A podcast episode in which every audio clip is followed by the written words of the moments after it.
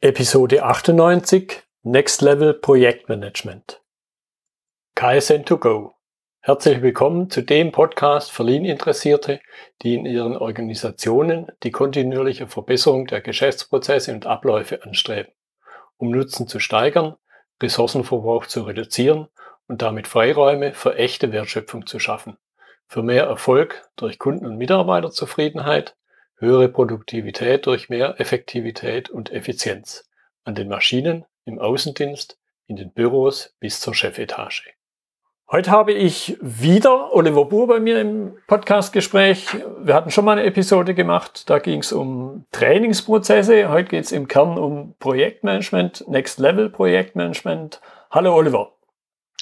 Hallo Götz, schön, dass ich ähm, bei dir zum Wiederholungstäter werden darf und jetzt zum zweiten Mal schon wieder in deinem Podcast bin. Genau. Ich glaube, so einerseits ist das Thema wieder sehr ähnlich, Projektmanagement, Training, aber andererseits auch wieder ganz anders. Aber vielleicht zum Einstieg, sag noch zwei, drei Sätze zu dir selber, damit die Zuhörer, die vielleicht die erste Episode nicht gehört haben, dich trotzdem irgendwo einordnen können. Ja, sehr gerne. Vielen Dank, Götz. Ja, mein Name ist Oliver Buhr. Ich ähm, bin studierter Diplom-Ingenieur und das ist schon ganz, ganz lange her. Das ist schon über 25 Jahre her. Und wenn ich so rückblickend auf mein Berufsleben schaue, dann ähm, kann ich sagen, dass der größte Teil meiner beruflichen Tätigkeit durch Projekte geprägt war. Das ist jetzt wirklich schon über 25 Jahre. Das war nicht so beabsichtigt. Mhm. Das hat sich so ergeben. Und ähm, ich habe mehrere Stationen durchlaufen. Das, was mich am meisten geprägt hat, war Angestellten-Tätigkeit als Projektmanager am Frankfurter Flughafen. Da durfte ich viele Projekte machen, die herausfordernd waren. Das Jahr 2000 Projekt habe ich gemacht, 17 Jahre her.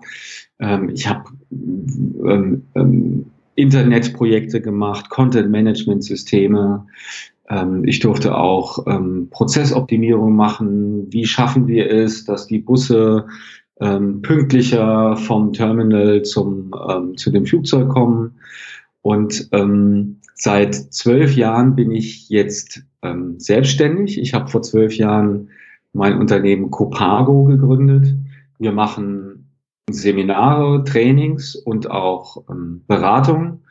Und wir konzentrieren uns auf Projektmanagement und unser Credo ist es, Projektmanagement zu vermitteln, das ähm, schlank ist, das wirksam ist, das pragmatisch ist. Das geht auch so ein bisschen in deine Richtung. Du hast ja auch das Credo, das Leben ist zu kurz für Verschwendung und ähm, das machen wir auch im Projektmanagement, wenn wir das vermitteln, wirklich nur das, was man ähm, tatsächlich braucht. Mhm. Ja, das mal so in Kürze. Ja, ja ich, ich, wir haben ja im Grunde einen sehr ähnlichen Werdegang, beide Elektrotechnik studiert, dann eben auch Projekte genau. geleitet mir kam dann gerade so der Gedanke, ging mir durch den Kopf, man wird ja im Grunde nicht als Projektmanager geboren. Man wird zwar auch nicht als Ingenieur geboren, aber trotzdem das eine studiert man, das andere wird man dann irgendwo und äh, deshalb glaube ich, bist du auch berufen jetzt hier über auch das Thema, wie werde ich zum Projektmanager, wie werde ich auch ein guter Projektmanager. Zum Einstieg möchte ich aber fast noch einen Schritt zurückgehen und sagen, was sind denn so klassische Herausforderungen, typische Herausforderungen für Projektmanager? Ja. Vielleicht bevor sie es mhm. bevor sie es überhaupt sind oder bevor sie überhaupt so dieses Bewusstsein haben, ja, jetzt bin ich Projektmanager.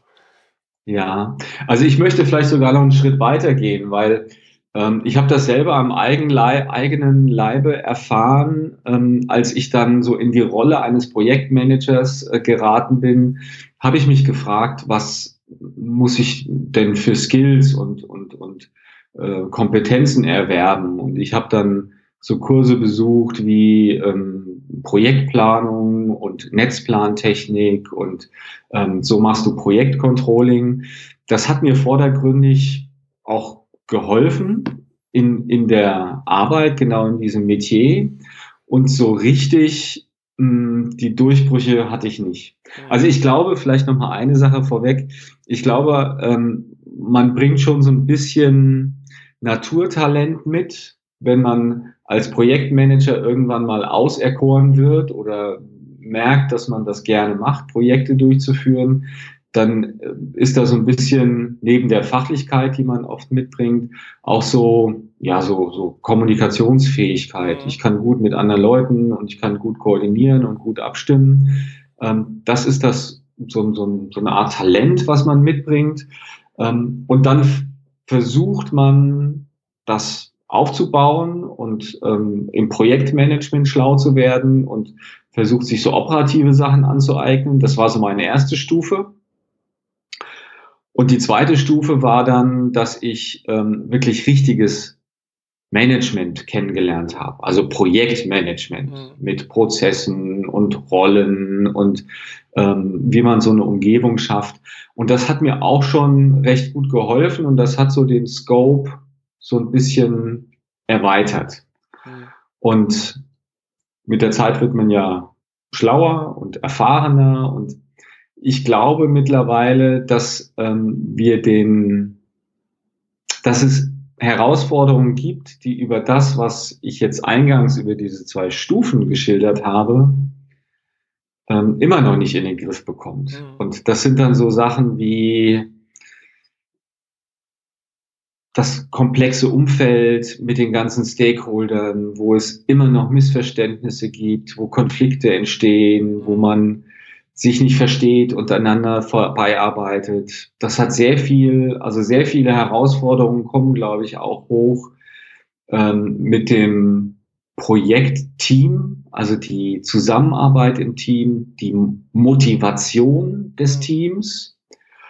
Und ich glaube, sehr oft kranken Projekte auch daran, weil die Menschen, die im Projekt arbeiten, auch irgendwann dann mal abschalten und mhm. sagen, ich bin überlastet, ähm, mir macht das keinen Spaß mehr.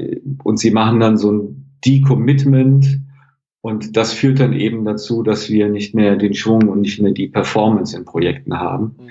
Also zusammengefasst, Götz, hm, ich glaube, es ist mittlerweile so Commodity, dass wir eben wissen, wie man Projekte macht und es gibt immer noch Herausforderungen, ähm, die noch bewältigt werden dürfen. Und ähm, da dürfen wir uns überlegen, wie wir das hinkriegen. Mhm. Ich habe so das Gefühl, das wird eine unheimlich reflektive Episode. Und äh, deshalb an der Stelle, man, da kommst du ja aktuell auch irgendwo her, Projektmanagement Ausbildung, Prinz 2, was ihr da speziell mhm. macht ist jetzt im Grunde ein sehr klassisches Modell. Gibt schon, ja, ich glaube, man kann durchaus von Jahrzehnten reden. Und da bist du auch schon lange unterwegs. Was sind deiner Ansicht nach aus, einfach die Grenzen dieser klassischen Projektmanagement-Ausbildungen? Und was bedeutet das dann für das daraus resultierende Projektmanagement? Ja, ja. Also ich habe das selber am eigenen Leib auch erfahren, das ist vielleicht so fünf, sechs Jahre her. Ich war wirklich so Missionar für Prince 2 und ich habe eigentlich alles, jedes Problem, das es in Projekten gab, mit, mit Prince 2 gelöst. Und das war für mich wirklich die, die Lösung ähm, an sich. Und dann habe ich immer mehr gehört so von, von, von agilen hm. ähm, Vorgehensweisen und ähm, habe zuerst gedacht, naja, das ist nur für die Leute, die halt Softwareentwicklung machen. Und das ist etwas, was ähm, im normalen Projektmanagement eigentlich ähm, nicht so die Rolle spielt. Mittlerweile bin ich eigentlich ähm, schlauer geworden und überzeugt auch davon, dass sowohl klassisch als auch agile Vorgehensweisen mh, hm, unser Spektrum der Lösungsmöglichkeiten erweitern. Also es gibt Projekte, die wir vor 20 Jahren, heute und in 20 Jahren immer noch klassisch lösen werden, mhm. weil es die Aufgabenstellung erfordert. Und mit agilem Projektmanagement haben wir heute ähm, auch ein erweitertes Spektrum an Lösungsmöglichkeiten, auch gerade für die Aufgabenstellung der heutigen Zeit. Und also ich sage, dass agiles Projektmanagement eine wunderbare Ergänzung ist für ganz bestimmte Anforderungen von Projekten. Hm, hm, hm. Was, was würdest du jetzt sagen, gerade um das noch ein bisschen zu vertiefen, klassisches Projektmanagement, hast du gerade gesagt, äh, macht man seit 20 Jahren in bestimmten Bereichen so und wird man wahrscheinlich in 20 Jahren auch noch so machen. Um vielleicht auch dem einen oder anderen Zuhörer da eine Idee mitzugeben, was hattest du da im Kopf? Welche Projekttypen, welche, welches Umfeld, wo man bei dem bleiben wird? Man muss nicht immer gleich jedes hm. neue, auf jedes neue Pferd setzen. Ja, ja. Also ähm, ich, ich habe auch mal mh, hm, so, so, so eine Checkliste gemacht, um, um auch das meinen Kunden ein bisschen leichter zu machen, wann agil und wann klassisch. Und wenn ich mich jetzt an diese Checkliste erinnere, dann ähm, fallen mir so Kriterien ein, wie zum Beispiel die Lösung ist vordefiniert. Also wenn wirklich ganz klar feststeht, was am Ende geliefert werden soll, also wenn es zum Beispiel um ähm, einfach um eine Verbesserung einer bestehenden Lösung geht, ähm, dann können wir klassisch vorgehen. Mhm. Ähm, wenn es aus technischer Perspektive viele unterschiedliche ähm, Abhängigkeiten gibt, also es ist ein mehrdimensionales technisches Umfeld, dann werden wir eine funktionierende Lösung oftmals auch nur über klassische, klassisches Projektmanagement hinkriegen, mhm. weil wir müssen im Vorfeld die Lösung durchdrungen haben. Also denk zum Beispiel an ähm, ähm, System, Systemanlagenbau oder an ähm, komplexe ähm, ähm, ähm ja, komplexe Gebäude, die hergestellt werden müssen oder auch zum Beispiel ein bestehendes großes IT-System soll durch ein anderes abgelöst werden. Da kann ich mit den schönen agilen Ansätzen, die woanders super funktionieren, mit inkrementell und iterativ, ähm, werde ich scheitern, weil ich muss im Vorfeld so etwas haben wie ein Blueprint. Ich muss festgelegt haben, wie sieht das Fundament aus, ähm, was kommt als nächstes, was kann ich dann machen. Also da gibt es schon auch oftmals durch die ähm, technischen Gegebenheiten der Aufgabenstellung die Notwendigkeit, klassisch vorzugehen. Mhm. Also das sind mal so zwei, drei Kriterien, die dazu führen zu meiner Aussage und das auch so ein bisschen untermauern. Klassisches Projektmanagement wird es immer geben. Hm. Ja, mir ging jetzt, wo du erzählt hast, gingen gerade noch zwei andere Dinge durch den Kopf, wo ich dann so den Magengedanken habe, hey, vielleicht gibt es da draußen auch noch irgendwas Drittes. Weil im Grunde, du hast ja auch so ein Beispiel gebracht, Anlagenbau, große Gebäude. Mir schoss dann sofort hier relativ in der Nähe ein Bahnhof durch den Kopf oder, noch ein Stückchen weiter eben ein Flughafen wo man ja, glaube ich, schon mit klassischen Projektmanagement-Methoden vorgegangen ist, aber auch da nicht wirklich erfolgreich ist. Wobei es ja vielleicht, man, da könnte man wahrscheinlich nicht bloß eine Episode draus machen. Wahrscheinlich sind es noch andere Dinge. Bewegen wir uns jetzt mal ein bisschen mehr von diesem abstrakten Ding Projektmanagement, bewegen wir uns mal ein bisschen mehr Richtung den Mensch, Projektmanager. Was würdest du sagen, was unterscheidet den normalen Feldwald, Wiesen, Haus- und Hof-Projektmanager von einem außergewöhnlichen Projektmanager.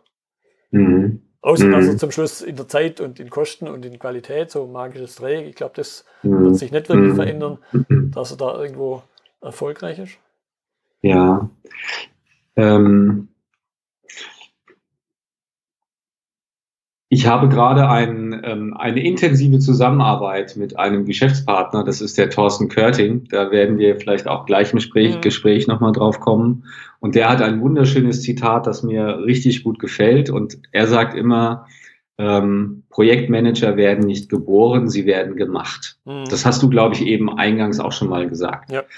Ähm, das heißt also, ich glaube, dass ähm, Talent überbewertet ist. Das Talent vielleicht eine Grundlage ist und so ein Trigger, das dahin zu kommen. Mhm. Und ähm, ein außergewöhnlicher Projektmanager ist jemand, der sich ganz bewusst dahin entwickelt hat und mit den notwendigen Kompetenzen ausgestattet hat. Und diese Kompetenzen sind sehr, sehr vielschichtig. Und wir konzentrieren uns im, in der klassischen Denke eher so auf das Operative, auf das Vordergründige, auf Instrumente und auf Methoden und Prozesse und so weiter.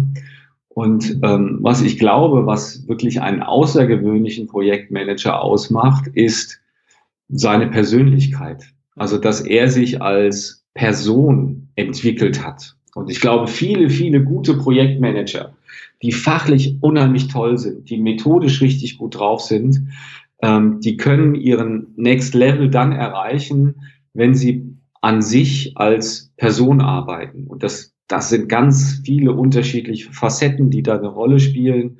Das naheliegendste ist vielleicht, da kommt unser Gespräch vielleicht auch nochmal drauf, ähm, die Art und Weise, wie ich mein Projektteam führe, wie ich mit meinem Projektteam umgehe. Das ist schon so ein bisschen noch Management mhm. und gleichzeitig auch schon sehr viel, hat sehr viel mit meiner Persönlichkeit zu tun. Ja, ja. ja da wird man auf jeden Fall noch dazukommen. In, in der Vorbereitung auf unser Gespräch habe ich mich ein bisschen umgeguckt. Und äh, klar, so die, diese zwei sagen wir schon fast klassischen Begriffe. Einerseits Manager, einerseits, jetzt muss man im Deutschen ein bisschen aufpassen, verwendet man halt den englischen Begriff Leader, also Führungskraft. Ja.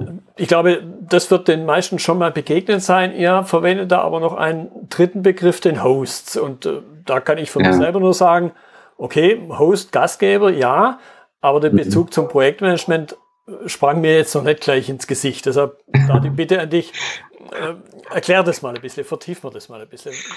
Ja, ähm, ich glaube, das ist eine, eine Entwicklung, die man als Projektmanager auch ähm, durchlaufen kann. Weil ähm, ein Manager zu sein, ist ähm, relativ einfach. Also ich habe den, den Plan, den haben wir erarbeitet und jetzt gilt es, die Aufgaben und die Arbeitspakete zu delegieren. Und dann sage ich, du machst das und du machst das und von dir hätte ich gerne bis Ende nächster Woche das Konzept und ich gehe da nochmal rum und gucke, na, wie weit bist du, hast du Probleme? Also das ist so das typische Management und da gibt es diese schöne englischsprachige Abkürzung, die heißt Command and Control. Mhm. Das ähm, ist das, was ein Manager auszeichnet und das kriegt jemand relativ einfach hin. Da braucht man keine jahrzehntelange Berufserfahrung. Da kriegt man, das kriegt man hin, wenn man mal ein Training besucht und ähm, das ist, glaube ich, kein Hexenwerk. Und dann gibt es mh, hm, schon etwas ähm, reiferes, sage ich mal. Das nennt sich dann Leader. Und wenn wir über Leader nachdenken, dann ähm, fallen uns dann immer so seniore Personen ein, die am Ende ihrer Karriere sind, die ähm, die Strategie im Blick haben, die nach vorne schauen, die eine Vision haben und ähm, Leute nicht mehr per Command and Control führen, sondern per Vision führen und ähm, sehr viel auch für die Motivation der ähm, Menschen tun. Und was mich daran stört, ist, dass so ein Leaderbild denen vorbehalten ist, die 20 oder 30 Jahre Berufserfahrung haben. Mhm. Und ich glaube, dass wenn man das so ein bisschen modifiziert und ähm, sagt, was zeichnet denn so jemanden aus, der es schafft, ein Team zu außergewöhnlichen Leistungen ähm, zu bringen, dann muss das niemand sein, der jetzt unbedingt wirklich diese langen, langen Jahre auf dem Buckel haben muss, sondern ich glaube, es ist einfach ein Rollenverständnis. Und dann kommen wir zu dem Host. Mhm. Und ich glaube, dass der Host ähm, eine viel griffigere und, und, und pragmatischere Rolle ist, die jemand ähm, auch ohne große Erfahrung ähm, ausüben kann. Und ein Host, wie du es jetzt schon übersetzt hast, ist ein Gastgeber. Mhm. Und ein Host sorgt dafür, dass ähm, in der Umgebung, die er gestaltet, ähm, alles angenehm ist. Also er sorgt für eine Rahmenbedingung, die es den Leuten, ähm, deren Gastgeber er ist, ähm, dass sie sich wohlfühlen, dass sie engagiert, motiviert sind. Und wenn wir an eine Party denken, dann freut sich der Host, wenn tolle Stimmung ist, wenn ähm, die Menschen anfangen zu tanzen und äh, wenn denen das Essen schmeckt und wenn wirklich so tolle Stimmung ist. Und das kann man, glaube ich, auch auf Projekte übertragen und sich dann fragen, was muss ich als Host ähm, tun, damit mein Projektteam jetzt nicht Party macht, mhm. wir sind ja im Business-Umfeld, ja. ähm, außergewöhnliche Leistungen als engagiertes und motiviertes Team leistet. Und ja, dann fallen einem solche Sachen ein wie, ich darf die richtigen Leute einladen. Mhm. Ich darf mir überlegen, ähm, wie können die Leute ähm, miteinander ins Gespräch kommen. Ich darf dafür sorgen, dass ich ein, einen guten Rahmen schaffe, dass ähm, das Team all das zur Verfügung hat, was es braucht, um gut arbeiten zu können. Ähm, ich darf ähm, dafür sorgen, dass ähm, mein Team Impulse bekommt, dass sie gemeinsame Erlebnisse hat, die ähm, zusammenschweißen. Und das ist für mich dann der, der Begriff eines Hosts, mhm. wo man jemandem auch wirklich ja sehr pragmatische und, und, und einfache Dinge ans Herz legen kann und er eine Wirkung erzeugt, die man eigentlich nur ähm, Liedern ähm, zuspricht. Mhm. Also das ist so ja. die Abgrenzung. Ja, jetzt, jetzt versuche ich das mal mit in, in ein mir bekanntes Bild äh, reinzunehmen. Ich habe irgendwann mal so eine Definition gelesen, gehört.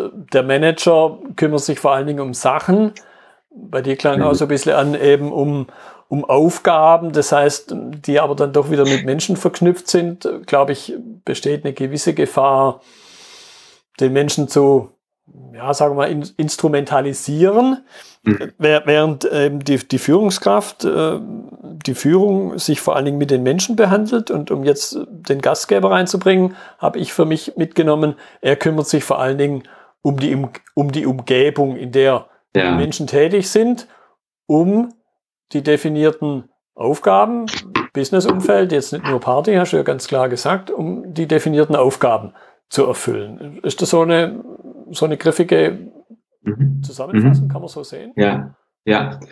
Ähm, dieser Begriff Host, das ist natürlich keine Erfindung von, von ähm, mir.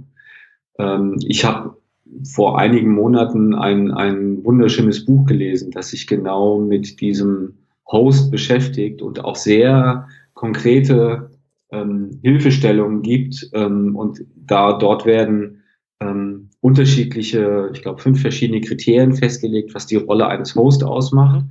und auch mehrere unterschiedliche Aktivitäten vorgeschlagen, was so ein Host dann tun kann. Das kannst du gerne, ich werde dir das gerne nochmal ähm, den Titel und den Autor liefern. Ja, das, und das kannst du in die, in die Show Notes dann auf ähm, mit aufnehmen. Ja, auf jeden Fall. Okay. Du hattest auch vorhin äh, kurz das Stichwort Team genannt. Projekt, glaube ich, ist eine ganz charakteristische Eigenschaft eben, dass es nicht nur ein paar wenige Menschen sind, Einzelmenschen, sondern dass Menschen zusammenarbeiten, also im Team eben auch gemeinsam arbeiten. Was, was würdest du sagen, was ist dieser Unterschied von, ja, hier hattest du im Vorfeld den Begriff Team von außergewöhnlichen oder ein außergewöhnliches Team verwendet. Was mhm. ist da der Unterschied? Ja, ja. Also man erlebt das oft bei, ähm, also man kann schöne Analogien machen zum Sport, ja.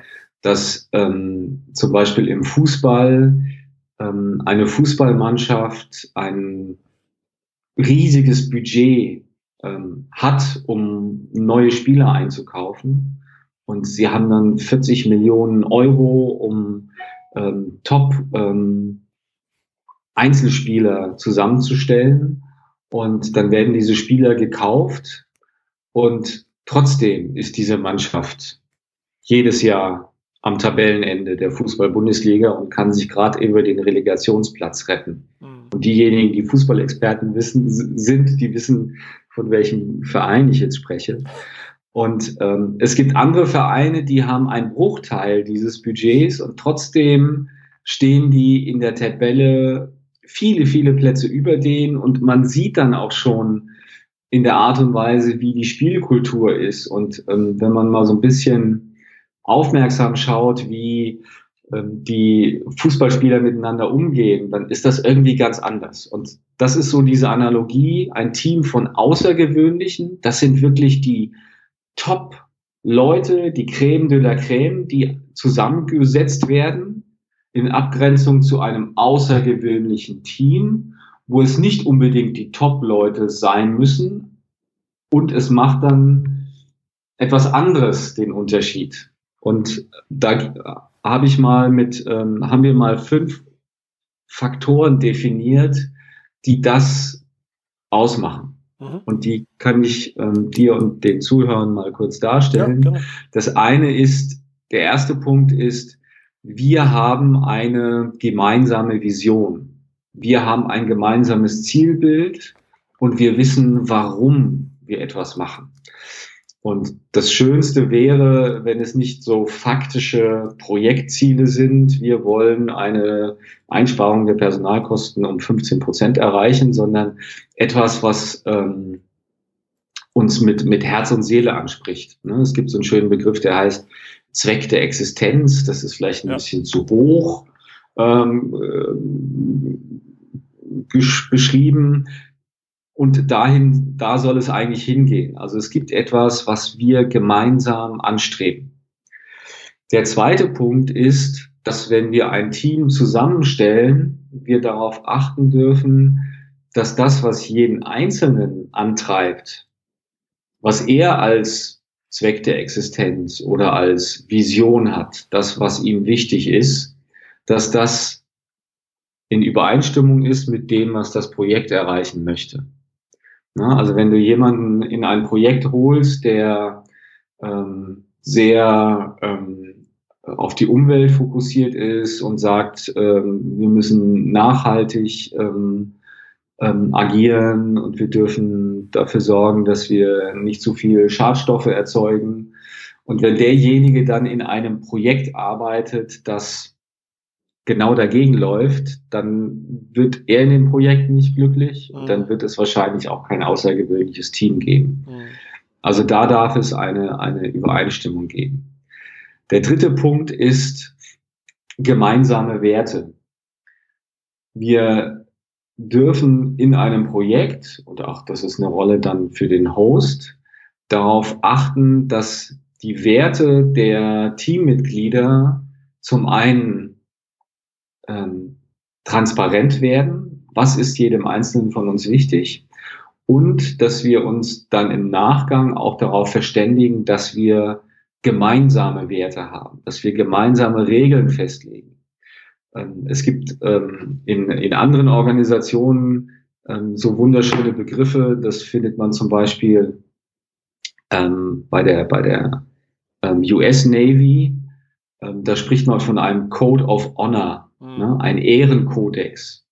Und ich glaube, wenn man als Host eines Projektes Zeit darauf verwendet, zu Beginn mit dem Team so ein Code of Honor zu erarbeiten und dafür zu sorgen, dass der verinnerlicht wird, dann ist das ein guter Beitrag. Das wäre dann der, der dritte mhm. äh, von den fünf Bausteinen. Der vierte Baustein, den habe ich eben schon mal kurz angerissen, ähm, gemeinsame Momente zu schaffen. Also ähm, Situationen zu kreieren, wo das Team sich selbst intensiv erlebt. Also nicht jeder an seinem Schreibtisch und über, per Mail, über Mail und Berichte miteinander zu kommunizieren, sondern als Team zusammen zu sein und nicht nur das, sondern ganz bestimmte gemeinsame Erlebnisse haben. Und dann spreche ich nicht nur von jeden Monat ähm, am letzten Donnerstag abends kegeln zu gehen, sondern auch im Projekt solche Momente zu generieren. Mhm. Zum Beispiel gemeinsam Erfolge zu feiern, gemeinsam ähm, Herausforderungen zu lösen. Und ähm, das schweißt enorm zusammen.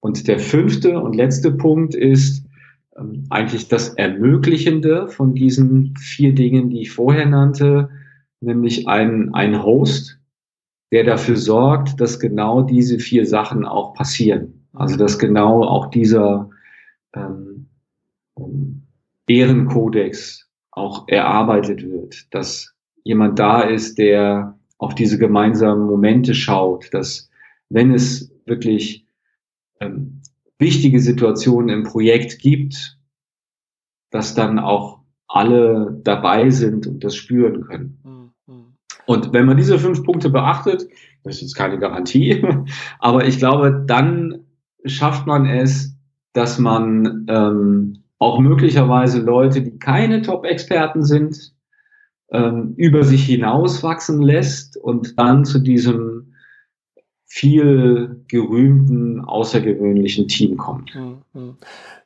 Jetzt haben wir angefangen mit dem Thema Projektmanagement, Projektmanager, Führung. Haben wir ja festgestellt, das ist jetzt nichts, wie man geboren wird, Deshalb vermute ich mal fast auch, dass man als Host nicht geboren wird, auch wenn man vielleicht das eine oder andere Talent dazu mitbringen kann. Und ich könnte mir auch vorstellen, dass der eine oder andere Zuhörer sich jetzt fragt, ja, wie werde ich denn zum Host? Äh, die fünf Kriterien sind offensichtlich, ja, aber wenn das natürlich alles so einfach wäre, ich übertreibe vielleicht jetzt auch ein bisschen, äh, dann wird es ja im Grunde jeder machen. Wir wissen aber alle, dass es A nicht so einfach ist und B macht es schon gar nicht jeder was ist dann so euer Ansatz? Wie ja, befähige ich einen Menschen zum Host zu werden? Mit dem klassischen Projektmanagement, Projektmanagement-Ausbildung wird es ja wahrscheinlich nicht funktionieren. Ja, ähm, ich habe zu Beginn haben wir darüber gesprochen, ähm, was man was man braucht, um zum außergewöhnlichen Projektmanager zu werden. Und ich habe da ja so verschiedene Ebenen skizziert, also wirklich so die operative Ebene mit Tools und Instrumenten und dann die Ebene des Managements. Und ähm, ich glaube, es fehlt im Projektmanagement-Umfeld ähm, die, die größte Erweiterung, nämlich, dass wir die mh, hm, die Themen mit reinnehmen, die sich mit der Persönlichkeit des Projektmanagers beschäftigen, die oftmals ähm, eher auf privater Ebene passieren, also dass sich Leute eben für ihre Weiterentwicklung interessieren und sich überlegen, warum bin ich überhaupt auf der Welt und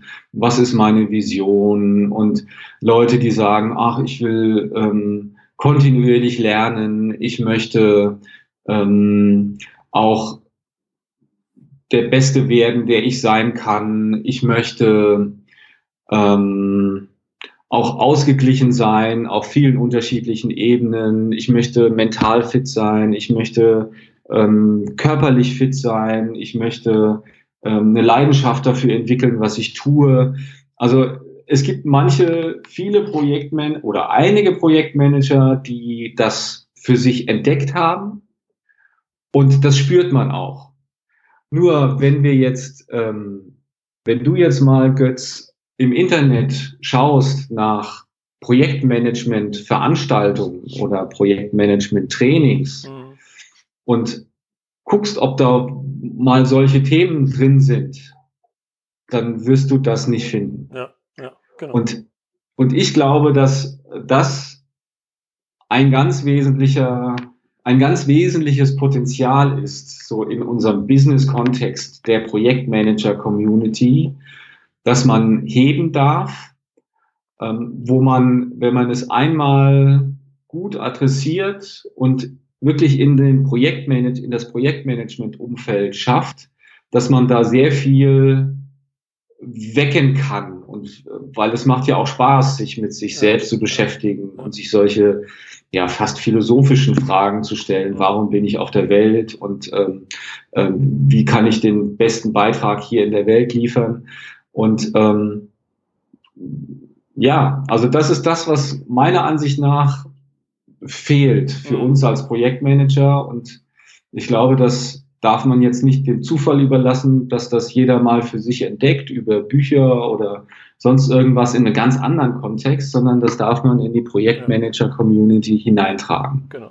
Und äh, ja, so ein bisschen zum Abschluss, da habt ihr euch ja Gedanken gemacht. Man, so völlig ins Blaue hinein machen wir jetzt auch die Episode ja nicht. Das heißt, ihr habt euch da Gedanken gemacht, wie, du hast gerade angedeutet, wie bringe ich das in die Community rein? Wie, wie kann ich die, die Menschen darin unterstützen? Von dem klassischen Projektmanagen und vielleicht noch ein bisschen mit Führung vereinbaren. Wie komme ich da hin? Erzähl noch ein bisschen was über diese Gedanken. Ja, ähm, also diese, diese Gedanken haben sich jetzt auch dahingehend manifestiert, dass wir es ähm, auch umsetzen, was ich jetzt eben sagte dieses Thema an der Persönlichkeit ähm, des Projektmanagers, also im Business-Kontext, ähm, ich will nicht sagen zu arbeiten, aber da Impulse zu setzen und zu zeigen, was man, was da möglich ist und was man tun kann, das haben Thorsten Körting und ich uns vorgenommen, das mal in einer Veranstaltung, in einem Event zu zeigen. Mhm. Und diesen Event ähm, nennen wir die PM Power Days. Und der Event, da arbeiten wir schon seit einigen Monaten drauf hin. Der kommt jetzt immer näher. Der steht jetzt am 2. und 3. März an. Und ähm, den werden wir in Darmstadt veranstalten. Und unsere Zielsetzung ist es, ähm, eine Veranstaltung für Projektmanager zu machen, die zum einen Themen adressiert, die es im Projektmanagement-Umfeld in solchen Veranstaltungen bisher nicht gab. Also ähm, das Thema Host, was wir angesprochen mhm. haben, was ich eben sagte mit lebenslangen, kontinuierlichen Lernen, ähm, ähm, Ausgeglichenheit oder Betrachtung von allen unterschiedlichen Ebenen, Lebensbereichen in meinem Leben, mental, physisch, ähm, das zu berücksichtigen und als Stärke auch in meine Projekte hineinzubringen ähm, und auch diese äh, Frage, was will ich denn überhaupt erreichen? Was will ich in meinem Leben, in meinem Berufsleben überhaupt erreichen? Das sind Themen, die wir in den PM Power Days adressieren. Und was auch anders ist bei den PM Power Days, ist die Art und Weise, wie wir es machen. Mhm. Und da, das weiß ich natürlich auch schon als Trainer, was gut wirkt, was eine Wirkung bei Teilnehmern erzeugt. Und wir beide als ähm, NLP ausgebildete ähm, Practitioner und ähm, ähm, die das kennen, wissen auch, je mehr Sinne wir ansprechen, mhm. umso besser können wir auch positive Wirkung erzeugen. Und deshalb werden wir auf diesen PM Power Days mit allen Sinnen arbeiten. Also wir werden, wir achten darauf, dass wir das richtige Licht haben. Mhm. Wir achten darauf, dass wir den richtigen Ton haben, also Musik.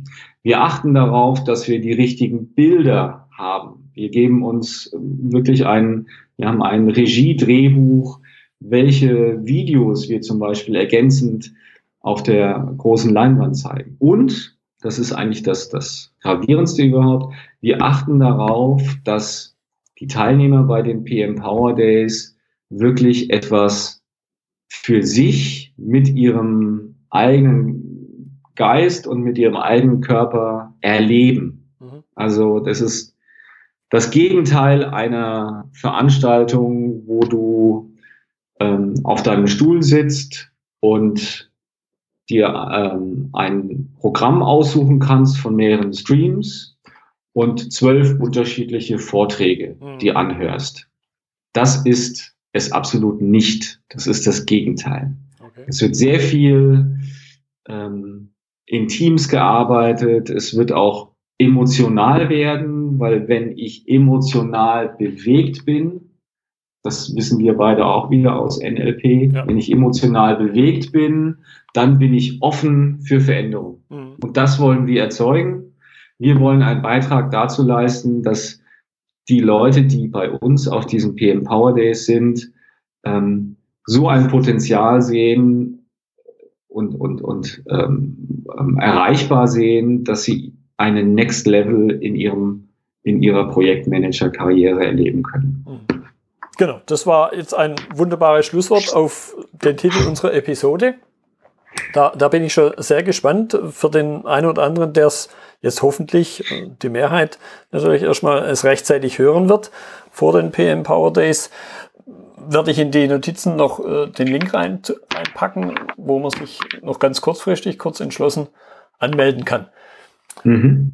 Oliver, ich danke. danke dir für diese, ja, ich würde schon sagen, mal etwas andere Episode. Sehr, hatte ich schon gesagt, sehr reflektiv, fast schon philosophisch, aber auch das, äh, glaube ich, ist wichtig. Macht ja auch den, den Unterschied aus. Du hast es mehrfach gesagt, wir haben mehrfach darüber gesprochen. Ich danke dir für die Zeit. Ja, vielen Dank, Götz, dass ich bei dir sein konnte. Ähm, du merkst, das ist ein Thema, das mir sehr wichtig ist und mich bewegt. Und je mehr ich darüber reden kann, umso mehr freut es mich. Das war die heutige Episode im Gespräch mit Oliver Buhr zum Thema Next Level Projektmanagement. Notizen und Links zur Episode finden Sie auf meiner Website unter dem Stichwort 098. Wenn Ihnen die Episode gefallen hat, freue ich mich über Ihre Bewertung bei iTunes. Ich bin Götz Müller und das war KSN2Go. Vielen Dank fürs Zuhören und Ihr Interesse. Ich wünsche Ihnen eine gute Zeit bis zur nächsten Episode. Und denken Sie immer daran, bei allem, was Sie tun oder lassen, das Leben ist viel zu kurz, um es mit Verschwendung zu verbringen.